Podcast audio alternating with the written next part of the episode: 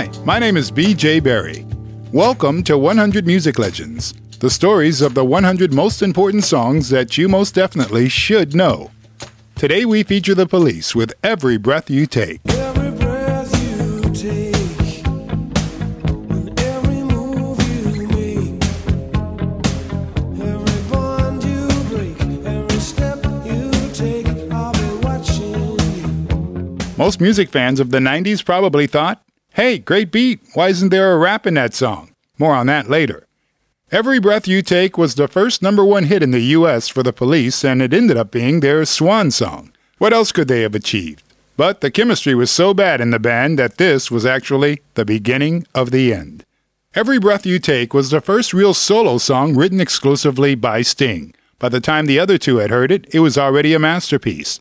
Sting's demo version had already been fully produced. Actually, the other two just had to replay the parts that they heard, and those other two being Andy Summers on guitar and Stewart Copeland on drums. And the latter was the actual founder of the band, and he still says, To this day, it's my band.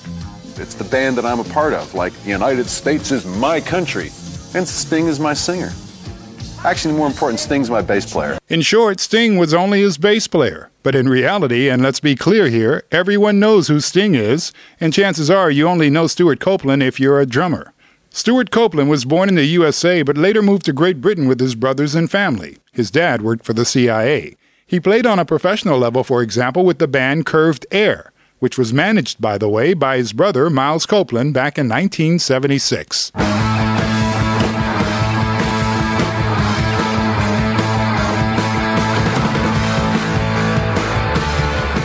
Punk was in, and Copeland believed that he could make some money with it.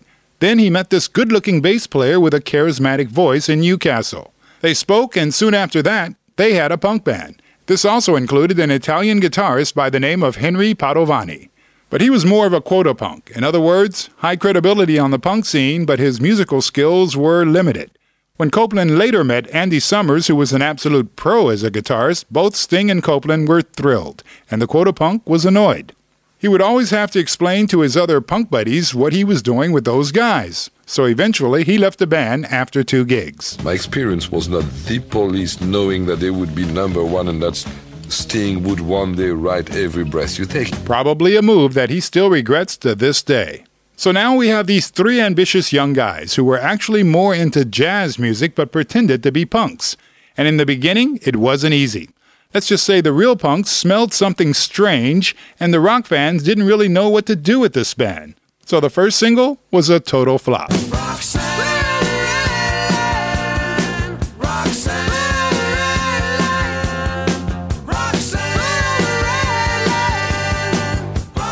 Yep, that's right. That track is cult today, but back when it was released, it was a total flop.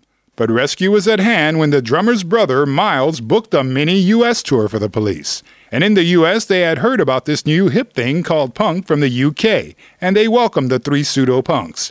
And when they finally came back home, thousands were in the audience where they would normally have about eight people.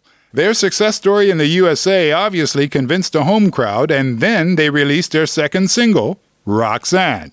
Again. And this time, Roxanne climbed its way up the charts. From then on, sky was the limit, and the police became partly the biggest band on earth with tours to countries most unusual for rock music. Photos of the pyramids or the Taj Mahal convinced their fans that the police were world stars, so everything was good, right? Unfortunately, not at all. The chemistry in the band was explosive, both behind the scenes and even on stage. The fights, especially between Stewart Copeland and Sting, were fought openly. The worst fights were in the studio. The sound engineers even canceled sessions because they couldn't stand the poison that was in the air. Meanwhile, every new record they released climbed straight up the charts and the tours were sold out all over the world. And especially one member came more and more into focus. That member, Sting.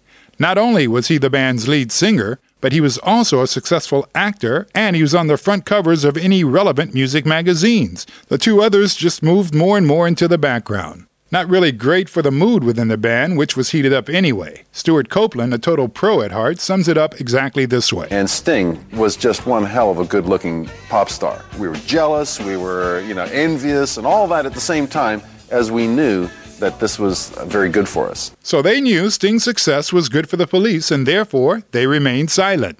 But that wasn't the only reason for the quarrels. Sting was also on the rise as a composer. His interest in mass appeal songs was clear, unlike the others who like the tricky stuff. Don't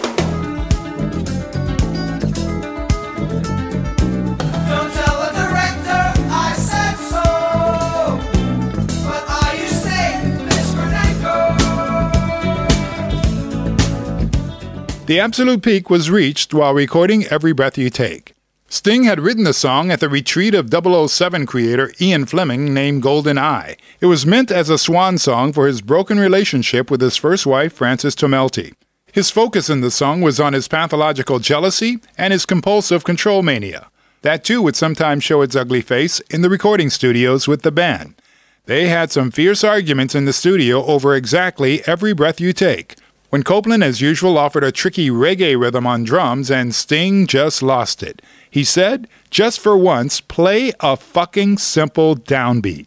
Copeland did the job with a stone face. But Sting was right. Every Breath You Take became the band's most successful single ever. But after those sessions, it was over for the police. The song was also extremely influential outside the band. Michael Stipe of REM says that he thought Every Breath You Take was so great that he too wanted to write a song that was kind of similar or even better.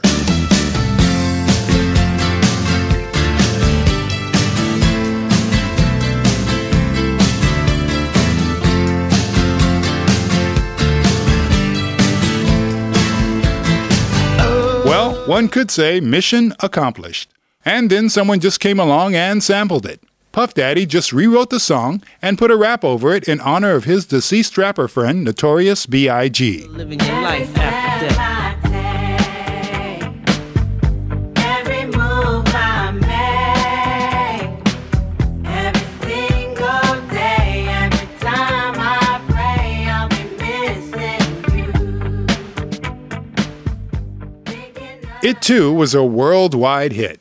It appears that Every Breath You Take just touched all genres, and you can still hear it on various playlists today. Because a good song is a good song is a good song, right? And oh well, Sting and Stewart Copeland are probably still a little pissed off at each other, but hopefully they can still at least smile when they get their royalty checks because their music is still selling. Before we let you go, we'd like to remind you to subscribe to this podcast. Check out our playlist on Apple Music and Spotify, and while you're there, make a song request. Go to 100greatsongs.com. And oh, yeah, the next time you hear Every Breath You Take, just imagine Sting screaming, For just once, play a fucking simple downbeat. Then hit the play button and enjoy the mellow track. We'll see you in a while.